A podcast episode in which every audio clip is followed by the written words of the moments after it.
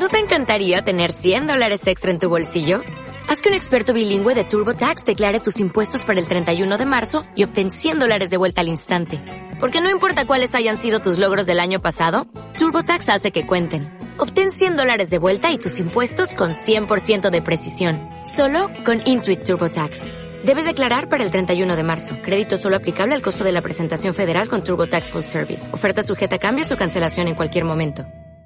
Dos millones y medio de muertos desde el encierro del H10. Son las 7 de la mañana. De la noche al día, Miguel Ángel Dasguani.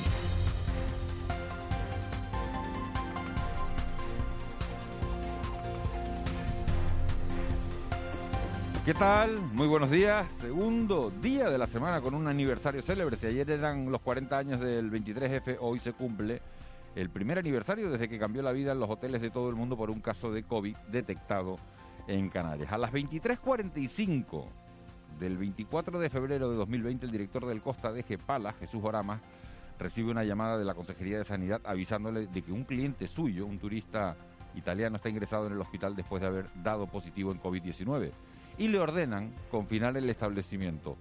No consta que haya grabaciones de la cara que se le quedó a Oramas, sí consta en las hemerotecas y aún en la memoria de todos nosotros, porque el caso es reciente, la odisea que comenzaba para él y para todos sus trabajadores que tuvieron que poner en marcha un dispositivo desconocido hasta la fecha. Lo primero fue informar a los clientes de lo que ocurría, un shock en toda regla.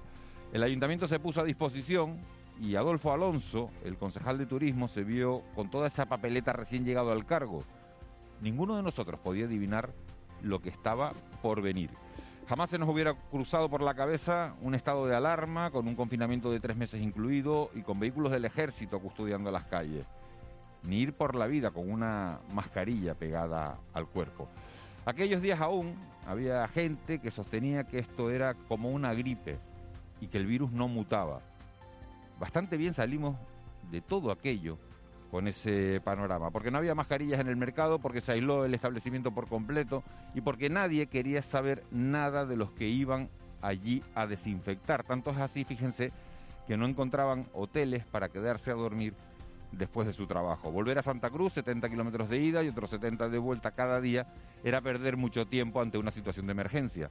Menos mal que el ayuntamiento de Adeje adoptó, adaptó una especie de residencia municipal para que pudieran descansar, pero jamás podremos agradecerles lo suficiente a aquellos trabajadores la valentía que tuvieron.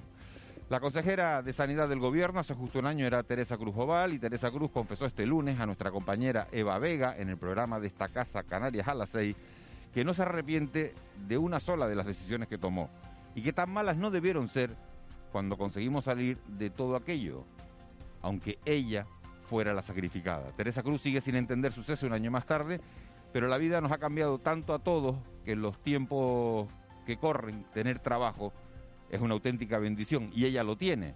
Pase lo que pase, será diputada hasta 2023. Su nombre ha sonado incluso para ir al Senado, pero cree que son publicaciones interesadas para quemarla y que el partido, en medio de esa guerra fratricida entre Santiago Pérez y Blas Acosta, no ha pensado en ningún momento en ella. Las quinielas siguen abiertas porque anoche no hubo decisión. La ejecutiva que se iba a celebrar se ha aplazado sin edie, al parecer porque la votación tiene que ser presencial y hay gente de muchas islas que por esto del COVID no podía viajar. Como en el caso del H10 hace justo un año, están limitados los movimientos. Va a ser que al final no hemos avanzado tanto. De la noche al día, Miguel Ángel Dasguani. 7 y 3. Vamos a conocer las noticias que marcan la crónica de este miércoles 24 de febrero. Caja 7 te ofrece los titulares del día. Comenzamos hablando precisamente del COVID. Eva García, dos fallecidos y 189 nuevos casos. Son los datos registrados en Canarias en las últimas horas. Gran Canaria continúa como la isla más afectada en estos momentos, sumando nuevos casos, concretamente 90 positivos. Le sigue Tenerife con 74, Lanzarote con 12, Fuerteventura con 11 y El Hierro añade dos nuevos casos de COVID. El archipiélago confirma además la detección de nueve casos de la variante brasileña del coronavirus en las islas. El jefe de epidemiología de salud pública del Gobierno de Canarias, Amos García, advierte de que tenemos que acostumbrarnos que vayan surgiendo más casos de esta y de otras cepas en el archipiélago.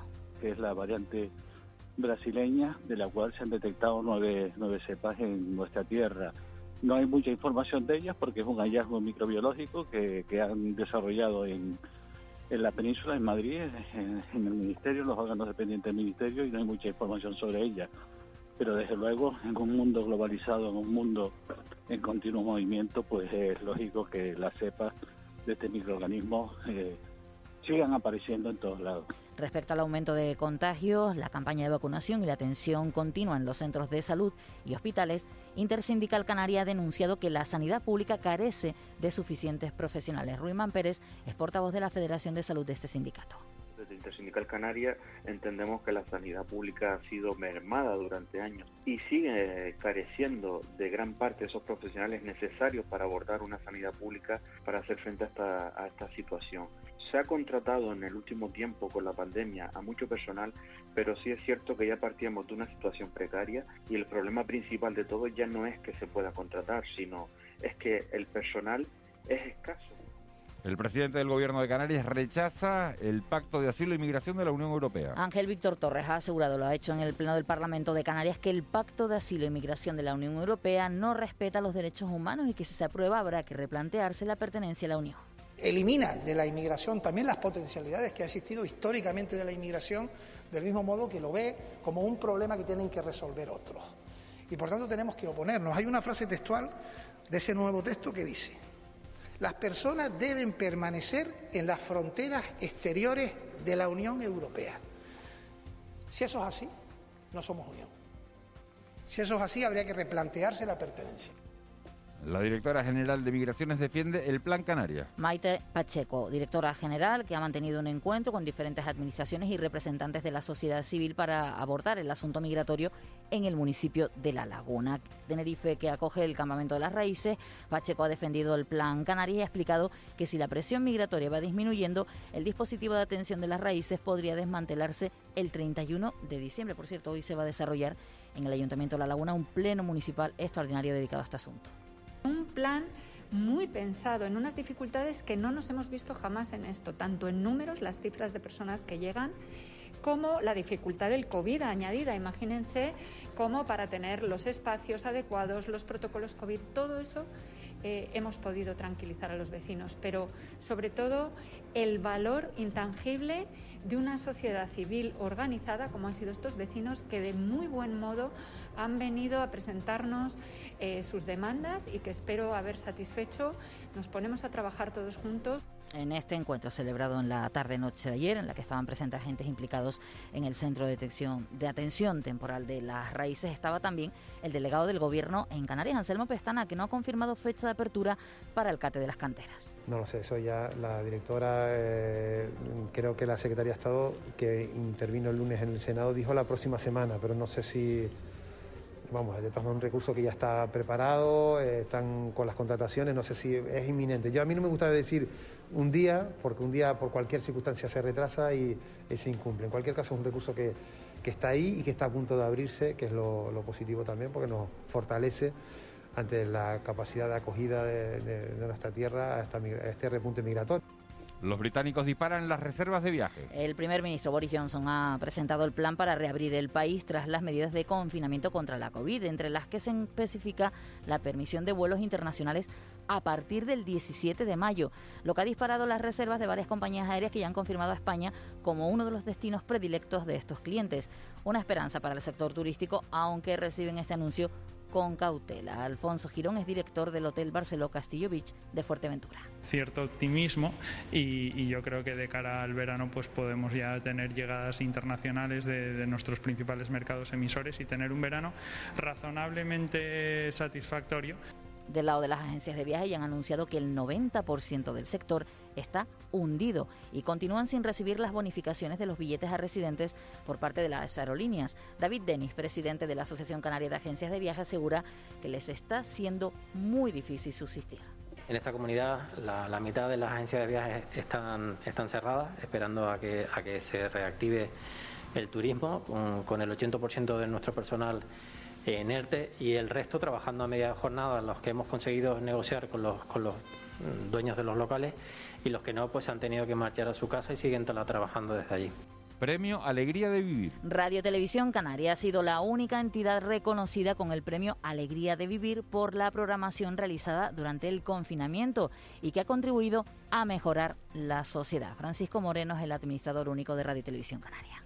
Este es un premio que es un acicate precisamente a esa reivindicación de la alegría de vivir y esa es la que hacemos todos los días desde la tele, eh, desde la radio televisión pública, desde los medios públicos, intentando precisamente alentar a todo el mundo a que no se rinda. Salir de casa con la sonrisa puesta hoy. ¿Quieres vivir la vida en plan fácil?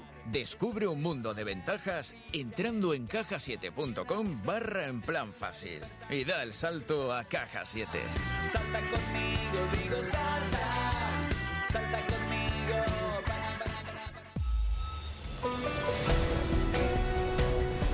7 y 10. Vamos ya con los deportes que vienen marcados por esa derrota del Atlético Madrid con el Chelsea 0-1. Ya saben que el partido se jugó en Bucarest. Hoy hay más partidos de Champions. También está el regreso de Pau Gasol al Barça, por cierto.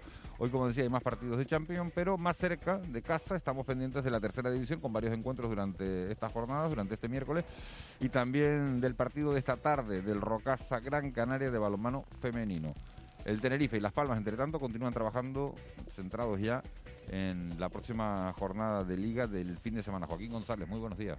Hola, buenos días Miguel Ángel. Como saben, la Unión Deportiva Las Palmas volvió el pasado fin de semana a la senda de la victoria. No están muy lejos los puestos de playoffs de ascenso a Primera División, que se encuentran a seis puntos, pero desde la plantilla se tienen los pies en el suelo. Por ello, Michael Mesa asegura que el primer objetivo debe ser la permanencia. Eh, tenemos que ser realistas. El primer objetivo que se consigue en Segunda División, si las cosas van bien, es la salvación. Vamos a ver cuándo la conseguimos, ojalá sea eh, muy pronto y a partir de ahí pues veremos si, si nos da para ir para arriba. Una Unión Deportiva que volverá a competir el próximo sábado dentro de tres días visitando Castalia para medirse al colista de la categoría, el Castellón.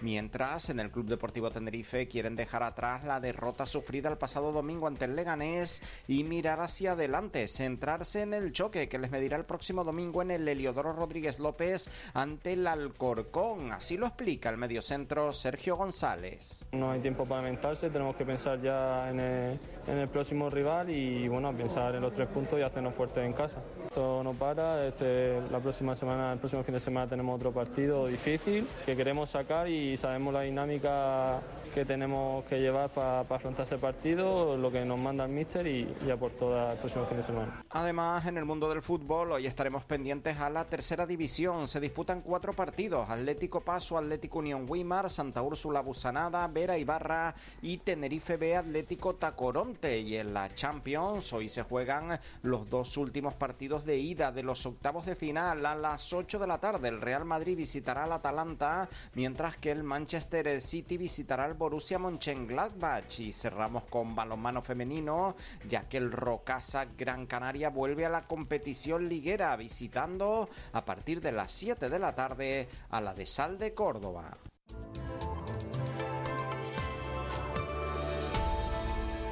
Siete y 13, Vicky Palma, jefa de meteorología de Radio Televisión Canaria. Muy buenos días. Buenos días, Miguel Ángel. ¿Qué tiempo nos hemos encontrado hoy? Nos vamos a encontrar hoy porque todavía es noche cerrada. Bueno, pues hoy nos vamos a encontrar en estas primeras horas de la mañana más nubes que en días anteriores en las islas de mayor relieve. Las tenemos sobre todo en las vertientes norte y este, ella sopla el alisio y eso se nota en la nubosidad. Y bueno, a medida que avance el día, hoy sí van a permanecer las nubes con nosotros y además irán acercando los restos de un frente frío al norte de la isla de La Palma y quizás antes de medianoche en esta isla ya pueda dejar algunas precipitaciones. Los cielos más despejados hoy en Lanzarote y en Fuerteventura. El viento alisio va a cobrar importancia, sobre todo ya esta noche, irá aumentando de intensidad a lo largo del día. Esta noche va a soplar fuerte y racheado y las rachas pueden llegar a superar los 70, 80 kilómetros por hora en distintas zonas de la isla de La Palma, principalmente los municipios de Garafía, Fuencaliente y El Paso, afectando toda la zona de Cumbre. En la isla del Hierro, sobre todo la vertiente sur de la isla y también en la isla de La Gomera, la vertiente sur y las cumbres. Se notará también el viento antes de medianoche en algunos puntos de la isla de Tenerife, principalmente en la costa sureste y en el macizo de Teno, afectando a Santiago del Teide y Buenavista del Norte. Y a mañana ese viento también afectará a la isla de Gran Canaria. A medida que avance el día, se irá estropeando un poquito el estado del mar eh, por el aumento del viento y vamos a tener pues olas de 2 a 3 metros de altura en las costas abiertas del norte y notaremos cómo aumenta el oleaje en las costas del sureste por el aumento del viento, pero en principio pues el oleaje en esta zona hoy no va a llegar a los 2 metros de altura y las temperaturas no cambiarán, bajarán probablemente entre mañana y el viernes, pero de momento hoy tendremos alguna máxima puntual en costa rondando casi los 25 grados. La verdad es que lo sigues clavando, ¿no? Porque el otro día dijiste, el lunes dijiste, a partir del jueves o el viernes se complica todo. Y se está complicando todo a partir del jueves o el viernes, ¿no? Bueno, no va a ser nada así excesivamente importante, pero sí que es verdad que del ambiente soleado, es verdad que se han visto nubes estos días, pero hemos podido disfrutar tanto por el norte como por el sur de horas de sol, pues ya se acerca el fin de semana y, llegan los cambios, porque el fin de semana también habrá algunos cambios más.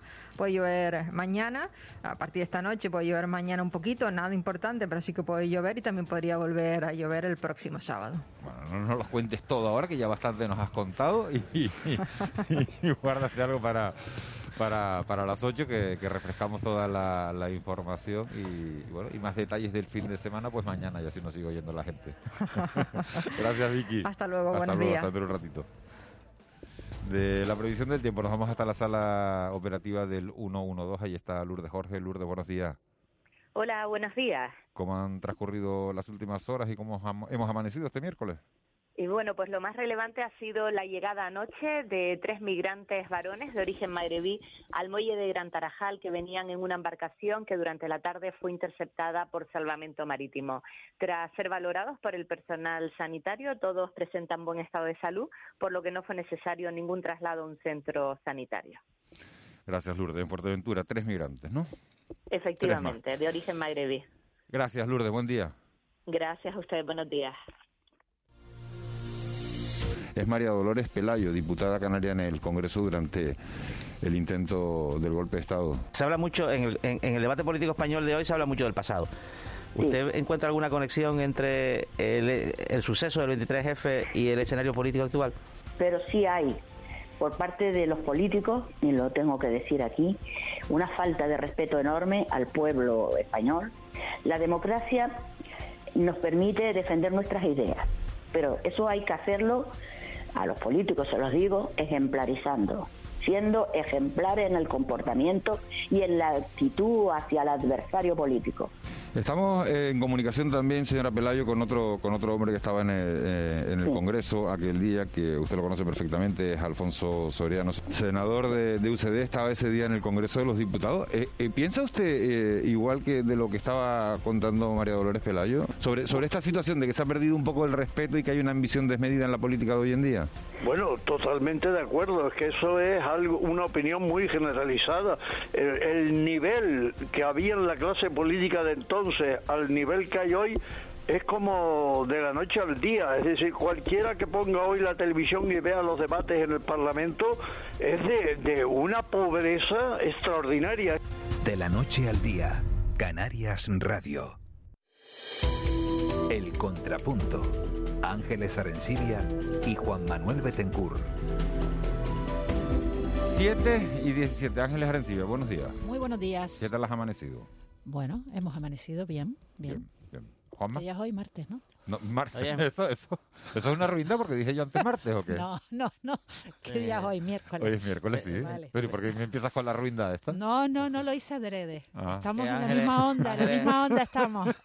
Oye, a mí me da igual, ¿eh? Pero, ¿Cuántas veces se ha levantado la gente y ha dicho, ¿y hoy qué? ¿No te lo has preguntado nunca? Hoy es martes, hoy es miércoles. Todos los días. No, hoy, hoy qué día Sí, es. me lo Entonces- pregunto mucho, sí, sí. Entonces, claro, se me fue, pero sí, sí, sí. Oye, encajada la broma, me ha hecho gracia, ¿no? Porque dije yo, cuando lo estaba contando, digo. Que ¿es no lo hice a ¿Es propósito, Miguel? Ángel.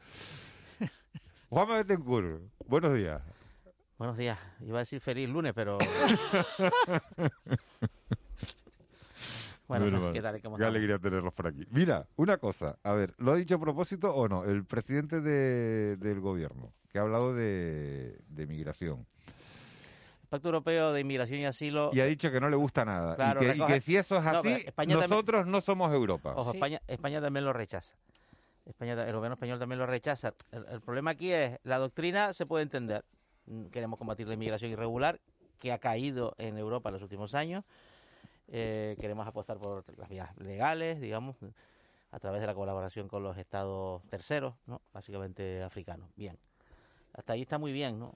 que ocurre cuando determinados principios no se cumplen. Es decir, si tú apuestas por la vigilancia en la costa, por ejemplo, africana, que es el caso que nos afecta, eh, y por las devoluciones, si la vigilancia en la costa no funciona y las devoluciones no se pueden hacer porque estamos en pandemia, ¿qué pasa con la letra pequeña de ese pacto cuando determinadas condiciones del mismo no se pueden aplicar? Y ahí entra un poco la búsqueda de lo que se puede llamar la excepción canaria, ¿no? O el anexo canario al Pacto Europeo de Inmigración y Asilo, que es lo que ayer vino a señalar Ángel Víctor Claro, Torres. pues, Con una Ángel- declaración durísima. Claro, que Ángel Víctor Torres ha dicho que si se aprueba habrá que replantearse la Claro, sí, pertenencia bueno. a la Unión Europea.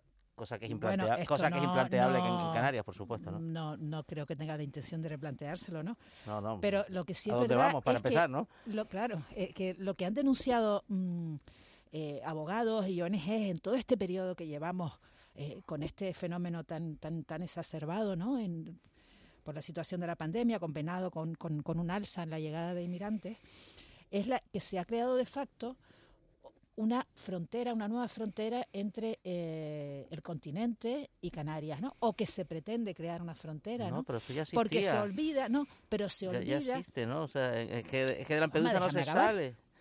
De, de, de Lesbos no se sale, ¿no? Tematizo Esto, esto lo ha simplemente. dicho Ángel Víctor Torres por la calentura que tiene, ¿no? Porque, Sí, porque esto, esto es producto duda. de una calentura, ¿no? De, de estar harto ya de no saber qué hacer para, para que alguien eche una mano. Claro, es una calentura, una, bueno, no es una calentura, es- me imagino que lo tendrá perfectamente pensado, ¿no? El discurso, que lo que ha dicho, ¿no? Pero es que lleva muchos meses eh, diciendo esto, más o menos lo mismo. O sea, no, no la amenaza de, de replantearse lo de pertenecer a la Unión Europea, sino la, la constante reclamación al gobierno de España y a la Unión Europea por parte de Ángel Víctor Torres, por parte de otras autoridades canarias, por parte, por ejemplo, del eurodiputado Juan Fernando López, que ha dicho que los a las otras comunidades que no sean rácanas, etcétera, y a Europa también, eh, porque no puede ser que Canarias eh, se convierta en, en eso que no queremos ser, ¿no? En, en- en un tapón para la inmigración, porque no es posible, aparte no es asumible. No, ¿no? bueno, yo lo que te quiero decir es que hay otros territorios que también son de la Unión Europea que, que constituyen ese tapón y que lo han constituido pero durante más que- tiempo que sí, Canarias. pero o sea, eso, pero no significa que, eso no, sea, que, sí, eso sea bueno. Que sí, que sí, que sí, que te doy la O sea, razón que en eso. exista no significa que no, no, sea pero bueno. existe, que no es una cuestión, digamos, eh, que, que los territorios frontera digamos, tienen esa, vamos a decir, esa servidumbre, porque, y nosotros somos región frontera, nos guste o no, porque las pateras, si las pateras, si, los- si las pateras fueran con esquimales, pues eh, desembarcarían en Noruega, pero en este caso ni, ni se- Pero ni- Juanma, todo no tiene se- su punto medio, claro, todo tiene su punto entonces, no, medio. el problema sí es que somos frontera, vale, estamos Sí, aquí, somos región, en- fr- estamos somos región frontera. Recibimos, nos beneficiamos también de determinadas políticas por esa condición ultraperiférica que tenemos. ¿eh? Fuera de la Unión Europea no hay nin- ningún sitio al que ir que sea sensato para esta población. Vale, dicho esto, la no aplicación, porque claro, el, el pacto de inmigración y asilo, si hay que cumplirlo, se tiene que cumplir entero, es decir, con vigilancia en la costa y con devoluciones. Como no las hay, habrá que buscar un camino en medio. Y creo que en eso están básicamente las administraciones canarias. Bueno, pues es uno de los asuntos que marcan la actualidad de este, de este miércoles. Hay otro que vamos a entender, que vamos a atender de, de inmediato, que nos lleva a hablar de, bueno, de la declaración de la renta, de Hacienda. Tenemos comunicación con José María Mollinero, Mollinedo, que es el secretario general de Gesta, ya saben, el sindicato de técnicos del Ministerio de Hacienda. Y es porque hace unos días, eh, bueno, se, se dijo, eh, el personal de la Agencia Tributaria y de Hacienda advirtieron del caos que se puede producir en la próxima campaña de la renta y de que existe el riesgo de que se haga tributar a la gente por prestaciones superiores a las que realmente ha recibido. Claro, la noticia nos cogió eh, de aquella manera y hemos querido averiguar por qué eh, sucede esto y si esto es así. José María Mollinedo, muy buenos días. Buenos días. Esto entiendo que es así porque es lo que han hecho público ustedes, que se puede producir un caos que se puede producir la próxima campaña de la renta. ¿Por qué? Bueno, nosotros no hemos sido la- las personas que, el colectivo que se ha pronunciado en ese sentido. Esto fue una asociación de asesores fiscales, pero ellos temen que eh, las personas que hayan podido percibir indebidamente cantidades por ERTES cuando ya estaban trabajando en su empresa y no han os- eh, eh, recibido la notificación para el reintegro, pues puedan generarles un, certificado de retribuciones superior al que le corresponde y con posterioridad le sea eh, exigido ese reintegro. Entonces ahí pues piensan que esas personas pueden tributar por una cantidad mayor in- al incluir ese, esa cantidad indebida y que eso pues tenga luego con, con, con posterioridad que eh, pedir una rectificación de su declaración para ajustar su, su declaración a las cantidades que correctas que debían haber declarado.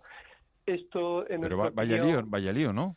Sí, en nuestra opinión esto no se va a producir porque es verdad que puede haber personas que hayan eh, podido estar pendientes de la notificación del, del SEPE para, eh, para producir ese reintegro de esas cantidades que pagó de más, eh, teniendo en cuenta que la prioridad en aquellos momentos fue mm, agilizar la tramitación de los CERTES para que la mayoría de las personas pudieran recibir su prestación.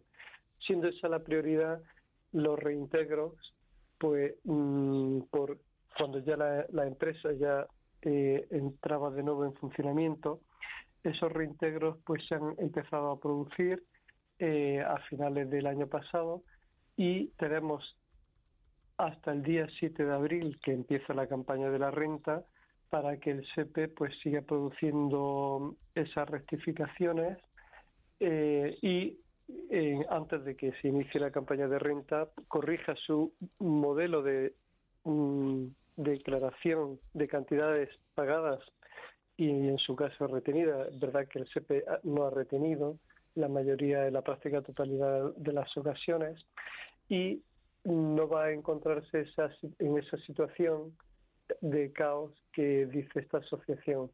En cualquier caso, aquellas personas que singularmente pudiera ocurrir que en algún caso singular eh, alguna persona no reciba la solicitud de reintegro, pues tiene que modificar su borrador de declaración. Eh, en ese momento eh, corrige con los importes que, que le corresponden del SEPE hasta el momento en que entra a trabajar de nuevo en su empresa y con posterioridad, pues, eh, si Hacienda le reclama porque haya una diferencia, simplemente justificará que la cantidad que el SEPE le pagó por los días que estaba suspendido su contrato de trabajo es la parte que ha rectificado y la otra parte está pendiente de la devolución del reintegro que le exija este organismo. O sea que desde su punto de vista no va a haber caos, no se va a producir ese caos del que alertaban los asesores fiscales, pero sí al no haber no haberse producido una, las retenciones adecuadas, sí va a tener que sí va a haber eh, ciudadanos que van a tener que, que seguir reintegrando parte de los importes cobrados percibidos, ¿es así? Sí, sí, lo va a tener que producir en aquellos casos singulares en que se produzca. En esa situación. Pero ¿y de quién, es el fallo, de, quién es el fallo entonces, señor Mollenedo? Eh, del CEPE que no ha retenido, que se han visto desbordados. Es verdad que se han visto desbordados por toda esta situación, pero ¿qué es un fallo del CEPE? Sí, es, digamos que es un, una falta de dimensión de este organismo para haber podido atender todas esas prestaciones eh, a tantas personas que se acogieron a estos expedientes de regulación temporal de empleo y es verdad que una vez que ya se pasó aquella fase más crítica, eh, cuando se inició estos procesos, pues ya después del verano ya se ha empezado a reintegrar. Nos consta que el SEPE ya empezó a enviar esas notificaciones y ya las personas están realizando ese reintegro. Es verdad que es un procedimiento que tiene muchas garantías porque estamos hablando de prestaciones que se pagan a personas y hay un, hay que cumplir unos plazos para que esas personas puedan alegar y en su caso recurrir. Y por tanto lo que es el reintegro efectivo no se produce materialmente hasta pasado un tiempo, pero ya una vez que la persona tiene ya la notificación del SEPE, de este organismo, cuando inicie ese proceso de reintegro ya sabe o ya puede saber que en su declaración de, mm, de datos fiscales le va a aparecer la imputación correcta, independientemente de que haya reintegrado o no. Puede ocurrir, como le digo, por eso nosotros creemos que no va a haber caos, porque puede haber un número muy reducido de personas que antes del 7 de abril todavía no hayan recibido esa carta. Pero estamos hablando de un porcentaje muy pequeño de personas afectadas. Buenos días, eh, señor Mollinedo. Eh, eh, lo que nos está contando realmente es un problema generado por la propia administración que pueda acarrearle un problema a algún administrado. Sí, así es. Vale, estamos hablando de personas que, bueno, que la gran mayoría de, de, los, de los ciudadanos, pues, cobramos unas cantidades, pues, escasas, ¿no? Los sueldos son bajos. Eh, también eh, tenemos pocos conocimientos mm, fiscales, ¿no? Eh, debería ser la administración la que de oficio solucionara esto y, que el administrado pues no tuviera que, hacer ninguna gestión o, esto no es posible. Sí, lo deseable es que, como le digo, antes del día 7 de abril, falta todavía un tiempo para que ocurra ese inicio de la campaña de renta, el CP ya haya podido rectificar eh, su modelo de informativo de las retribuciones que ha, pagado, abonado. En ese caso no va a haber ningún inconveniente, eso se va a hacer y, y eso le corresponde a este organismo hacer esa rectificación, no se va a encontrar en esa circunstancia. Puede haber, además, a lo largo del tiempo, que el SEPE, eh, si ya se ha iniciado la campaña, ese proceso no, no termina el día 7 de abril. Las solicitudes de reintegro pueden continuar a lo largo del mes de mayo, entonces o de junio. Eh, si cuando concluya esa, esa, esas acciones de reintegro rectificará finalmente con esa última oleada de, de situaciones, sus declaraciones de la renta. Y entonces ahí sí que se plantea, y me parece muy bien su opinión, y de hecho nuestro colectivo la trasladará al Ministerio, tanto al organismo eh, del Servicio de Empleo Público Estatal como a la agencia tributaria, esta, esta, esta cuestión para que eh, aquellos casos que se detecte una vez iniciada de reintegro de prestaciones una vez iniciada la campaña de la renta, esté la, Hacienda Pública vigilante por si hay una rectificación de sus retenciones para avisar al contribuyente Señor en este caso que no se produzca. Señor Mollinedo, buenos días, muy rápido. Eh, perdón, ¿qué sorpresas nos va a deparar la campaña de la renta? Porque claro, 2020 ha sido un año de prestaciones, ERTE, ayudas, ingreso mínimo vital, implantación de determinadas ayudas públicas que algunas de ellas tributan y el supersector igual no lo sabe. Sí, bueno, ahora hay un proyecto, un Real Decreto Ley que se va a tramitar como proyecto de ley en el Congreso, así se ha acordado cuando se convalió, en la que se plantea la exención del ingreso mínimo vital, eh, para que esto no se incluya en la declaración de la renta. Como saben, fue una de las cuestiones que se planteó inicialmente por el Ministerio de Seguridad Social e Inclusión eh, mm, que fuera obligatoria la presentación de las declaraciones de la renta de estas personas para evitar que estuvieran dentro de la economía sumergida, pero mm, se ha pensado posteriormente que a lo mejor hay otros mecanismos para evitar esta situación a través de los cursos de formación y, y de otras cuestiones que se plantean para los itinerarios laborales que alejarían a estas personas de esa situación de economía sumergida mm, y no les exigiría la presentación de declaraciones de la Hacienda cuando no por la cuantía de los ingresos del, ingreso mínimo vital no le va a generar mm, ninguna cantidad a pagar, solo la molestia de tener que presentar una declaración de la renta por personas que nunca la han presentado y seguramente no la han hecho. Eso posiblemente se corrija. Luego, sobre los ERTES, que antes hablábamos sobre otra cuestión, va a producirse una circunstancia que es que el SEPE no practica retención por las cantidades que ha abonado, pues son pequeñas durante unos meses, donde esa persona ha podido estar en, esta situación. Tal vez en, el caso de Canarias la situación se haya prolongado más porque puede afectar a personas mm, de otros sectores más turísticos como eh, la, lo que no solo lo que es la hostelería, sino también los alojamientos turísticos, los hoteles. Bueno, pues estas personas, eh, estos eh, eh, que pueden estar en esta situación más tiempo, pues es posible que hayan tenido alguna pequeña cantidad de retención, pero muy pequeña en comparación con las retribuciones que le hubiera pagado la empresa.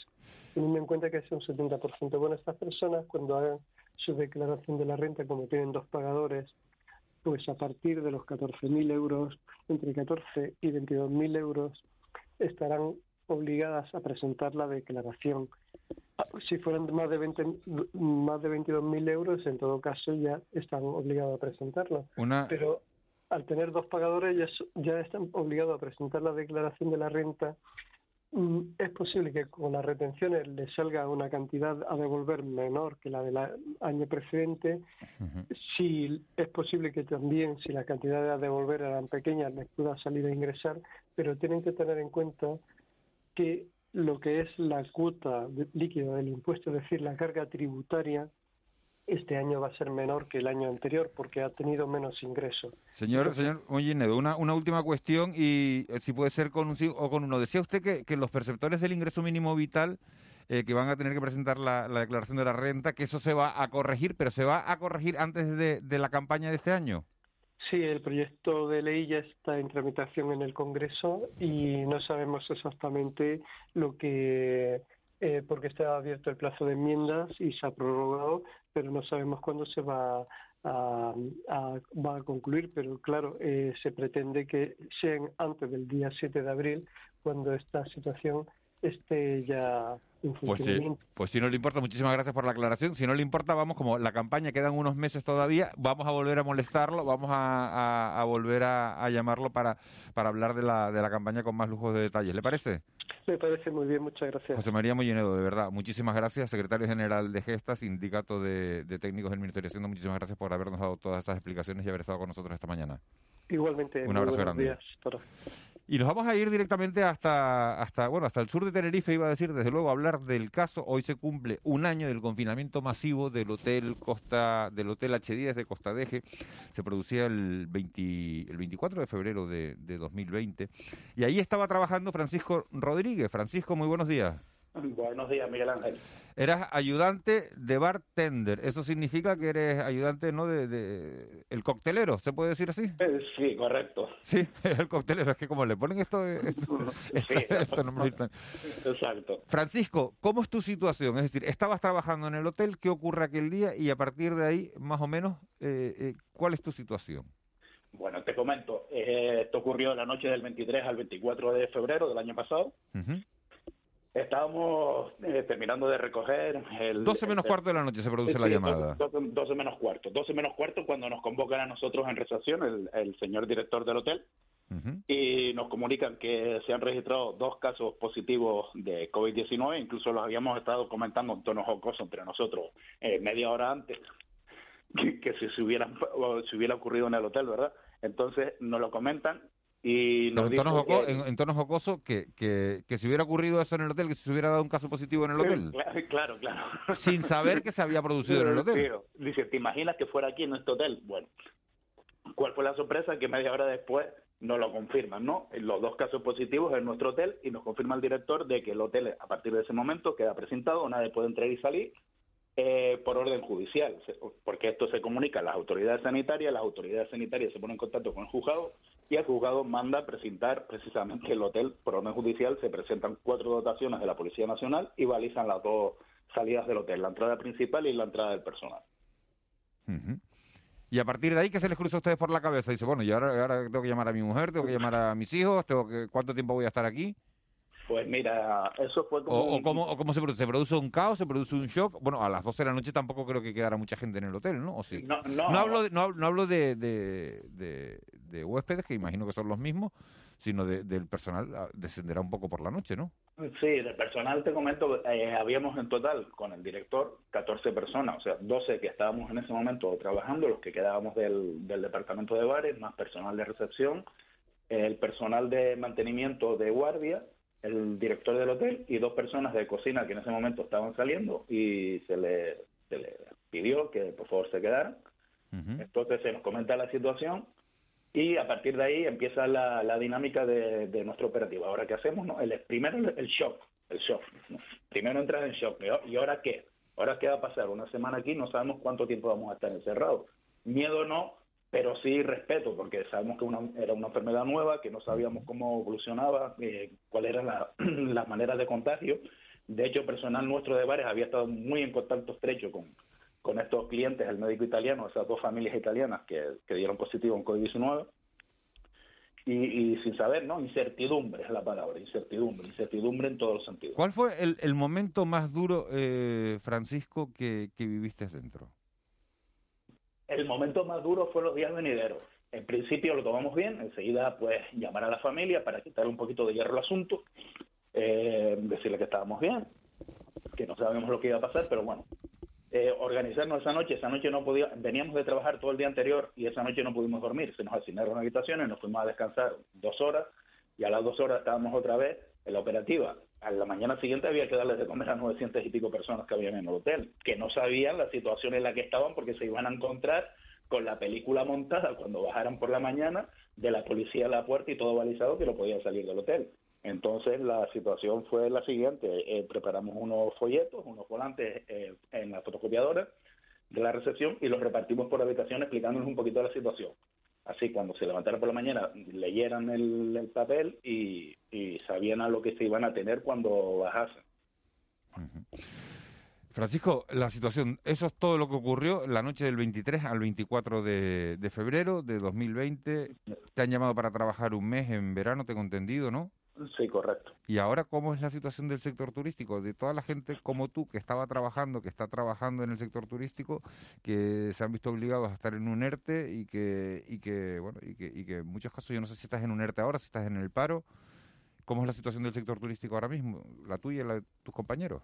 Bueno, hablo, mira, en líneas generales la situación del sector turístico como el juego de hundir la flota, esto está tocado y casi hundido. Por el tema de los países emisores, eh, hay reservas, eh, de algunos países se pueden viajar como Alemania, yo te- tengo amigos en Alemania que dicen, oye, podemos viajar, pero es que no sabemos si al llegar al aeropuerto nos cancelarán el vuelo. Eso es lo que está ocurriendo. Entonces, es la incertidumbre en los países emisores de la gente que en ciertos casos sí pueden viajar, pero no viajan. Eh, ayer o antes de ayer salió la noticia del Reino Unido que la desescalada, pues ahora se han eh, disparado las reservas para el verano. No sabemos porque todo es incertidumbre. La industria turística está muy, muy, muy tocada. En principio, cuando empezó la crisis por la prensa amarilla británica, y después con el, con el- con el paso de, de los meses, pues con los diferentes confinamientos masivos y estrictos que se han hecho en los países emisores, y ahora mismo la industria turística está tocada casi de muerte. Esperemos que recupere porque hay otros sectores asociados no solo ya al alojamiento turístico, sino a los servicios como por ejemplo taxi, eh, tiendas de ropa, restauración, etcétera, etcétera, que han tenido literalmente que cerrar, cerrar porque no, porque no pueden aguantar, porque no ya llevamos un año en esta situación y no pueden aguantar. En cuanto a mi situación personal, yo trabajé, volví a trabajar, ok.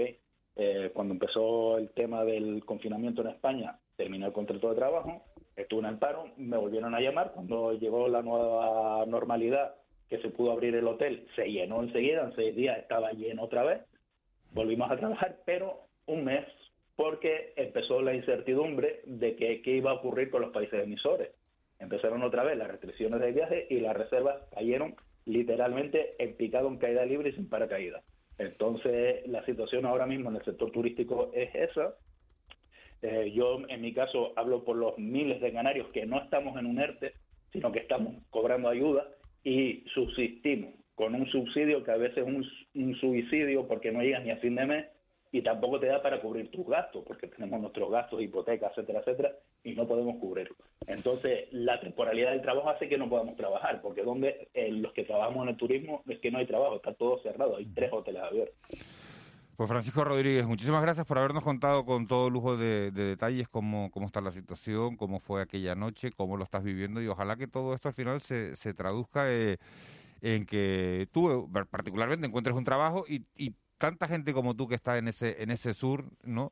Eh, y que se ha quedado de la noche a la mañana sin un medio de vida, ¿no? Esperemos que todo esto se, se recupere y que poco a poco la reputación del hotel, gracias al trabajo que hicieron ustedes, gracias a, aquellos días, está absolutamente intacta y fíjense que no es no es nada fácil y, eso se debe al trabajo de ustedes, al trabajo de la gente que fue a limpiar, que fue a desinfectar y, y, al final es la, la imagen completa de, un destino turístico como puede ser el de Tenerife y por extensión el de todo el archipiélago, el que, el que ha quedado a salvo gracias a, a la buena labor que hicieron. O sea que, que muchísimas gracias por la parte que os toca y ojalá que tengan toda la suerte del mundo. Sí, claro, ahí está el Premio Canaria 2020 de Turismo, se le concedió a Vintería al Hotel Costa de Gepala, precisamente.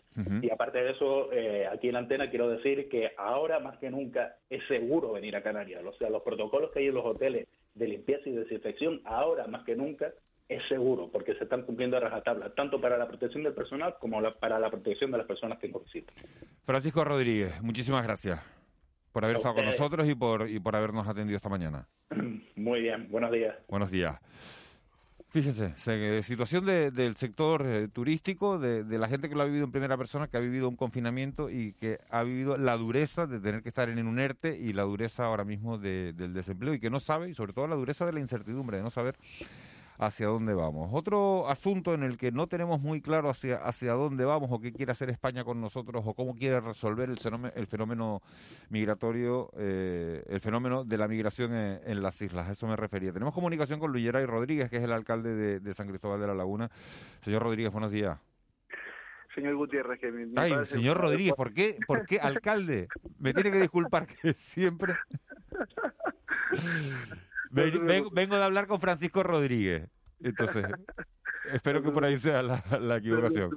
Alcalde, alcalde, buenos días. Eh, ¿Sabe el gobierno de España cómo va a resolver? Ustedes tienen hoy pleno extraordinario para, para buscar soluciones al fenómeno migratorio. Ayer tuvieron una reunión importante con, con la directora general de Migraciones. Y, y, bueno, ¿qué ocurrió en esa reunión?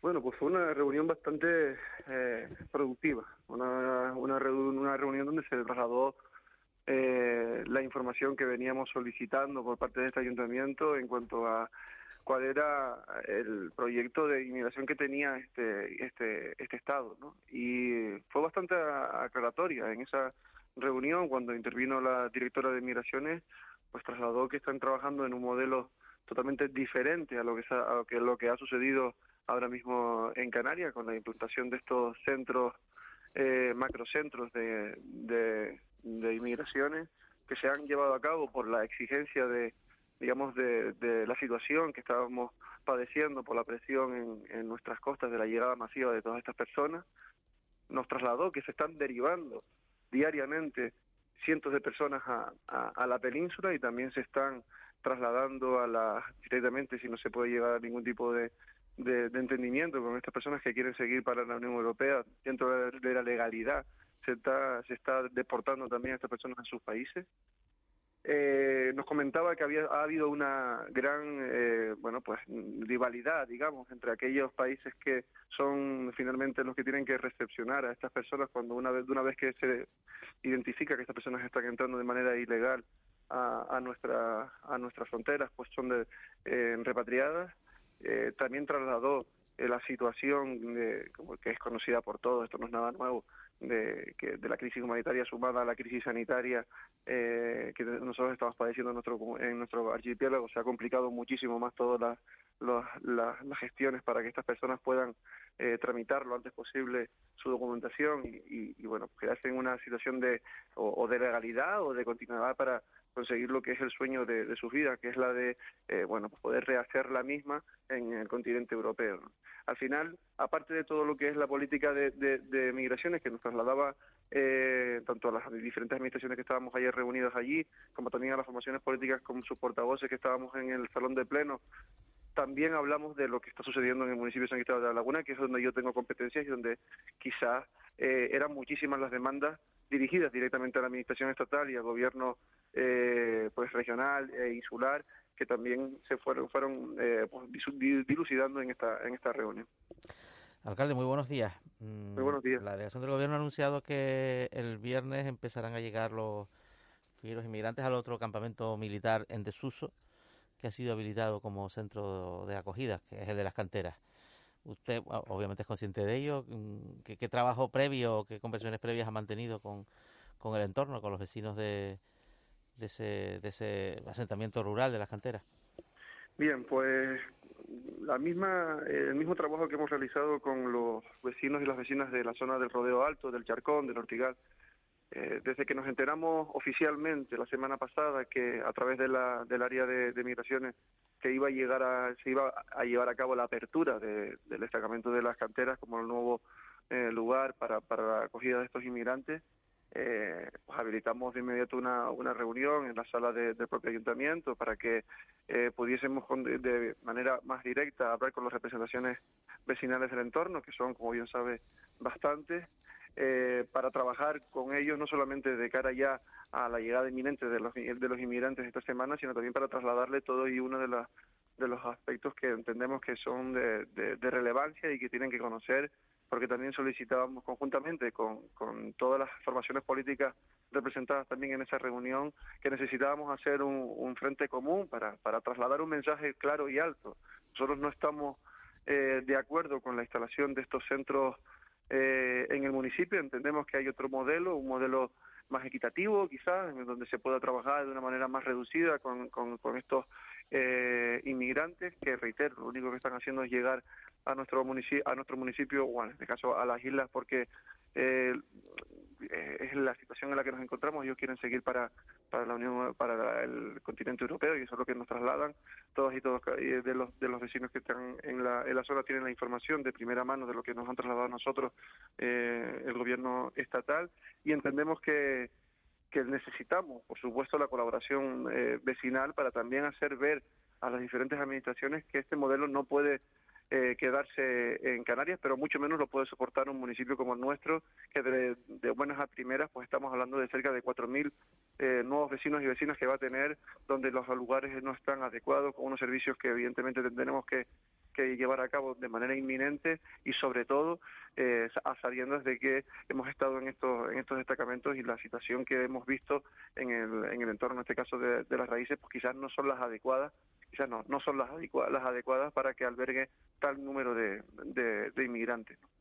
Eh, buenos días, alcalde. El lunes eh, hablamos en este programa con su compañero de, gobierno, el concejal de Bienestar eh, Social, Rubén Ascanio, que nos hablaba de, la escasa, pues, un comentario que hacía, ¿no? La escasa información que tenían de lo que estaba sucediendo en las raíces. A mí me llamó la atención esta, este, esta, que dijera esto, ¿no? Y, mi pregunta es, mmm, a día de hoy, ¿qué sabe usted o qué sabemos de las condiciones eh, en las que están viviendo estas personas en las raíces, condiciones de, de bueno, de, de habitabilidad, ¿no? De, de, esas tiendas de campaña y de, la, de estos días de lluvia, el frío, etcétera.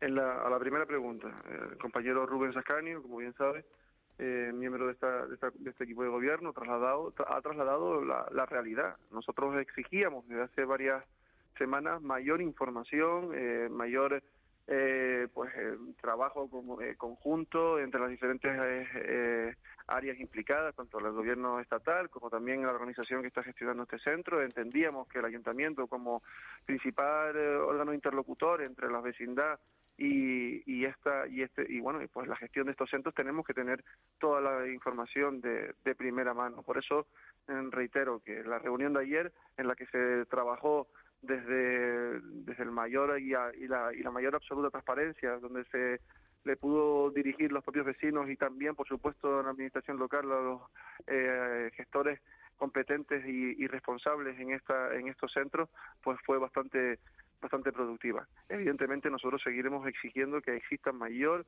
información, mayor transparencia a la hora de llevar a cabo cualquier tipo de eh, gestión que tenga que ver con, con, estas personas, porque entendemos que el Ayuntamiento de La Laguna tiene que, en primer lugar, eh, sentirse respetado eh, y por otro y en, y en, segundo lugar porque entendemos que es el único es la única administración que va a estar a pie de campo eh, con nuestros vecinos para que también ellos tengan toda la información. Señor, ah, perdone. Sí. Sí. la segunda parte de la pregunta de las condiciones. Sí, evidentemente. A día de hoy. Bien, yo tengo que reconocer que en las primeras eh, visitas que hicimos en la zona fuimos bastante exigentes por parte del ayuntamiento, entendíamos que había margen de mejora. Les reconozco también que la semana pasada, con la visita al centro con el eurodiputado eh, Juan Fernando López Aguilar y la presidenta de la Comisión de eh, Derechos y Inmigraciones que estaba presente en, también en el destacamento de, la, de las raíces. Hemos visto muchísimos adelantos, muchísimas mejoras. Creo que todavía eh, la organización eh, debe de exigir mayor inversión en esta en esta en estos centros entendemos que, que según vayan pasando los días pues todos estos servicios que, que cada día de hoy no es que sean carentes sino quizás son eh, digamos insuficientes porque vamos a albergar muchísimas más personas pues tendrán que ser eh, arreglados y esperemos porque así lo vamos a exigir que la en un espacio de tiempo muy corto eh, podamos ver que, que, estos centros pues tienen unas condiciones mínimas que aunque ya sabemos que se están mejorando pues nosotros vamos a seguir exigiendo Señor Gutiérrez, Luis Gerard Gutiérrez, alcalde de La Laguna, muchísimas gracias por, por haber estado con, con, nosotros. Vamos a ver eh, cómo transcurre ese pleno de esta tarde. Hoy a las 7, pleno extraordinario en el Ayuntamiento de, de La Laguna sobre, sobre migración. Sí, así es. Esperemos y deseamos que, que como hemos demostrado, que hay que estar a la altura de las circunstancias, que la, con la inmigración no se puede jugar, que esto no puede ser un arma arrojadiza entre partidos políticos. Y permítame la osadía de decirlo públicamente, la predisposición total y absoluta de las diferentes formaciones políticas que representan al municipio de San Cristóbal de la Laguna y que están representadas en el Salón de Pleno, hemos tendido la mano unos con otros y hemos hecho posible que hoy eh, vaya una moción eh, votada por unanimidad, con la aportación de los vecinos, y entendemos que ese, que ese es el ejemplo que, que, que, tiene que imperar y sobre todo vamos a exigir a las diferentes administraciones supramunicipales que tengan competencia en esta materia, que se pongan a, a trabajar y que no sean el propio, las propias administraciones ¿Y eso, locales. ¿Y eso se verá en el Parlamento y en el Cabildo?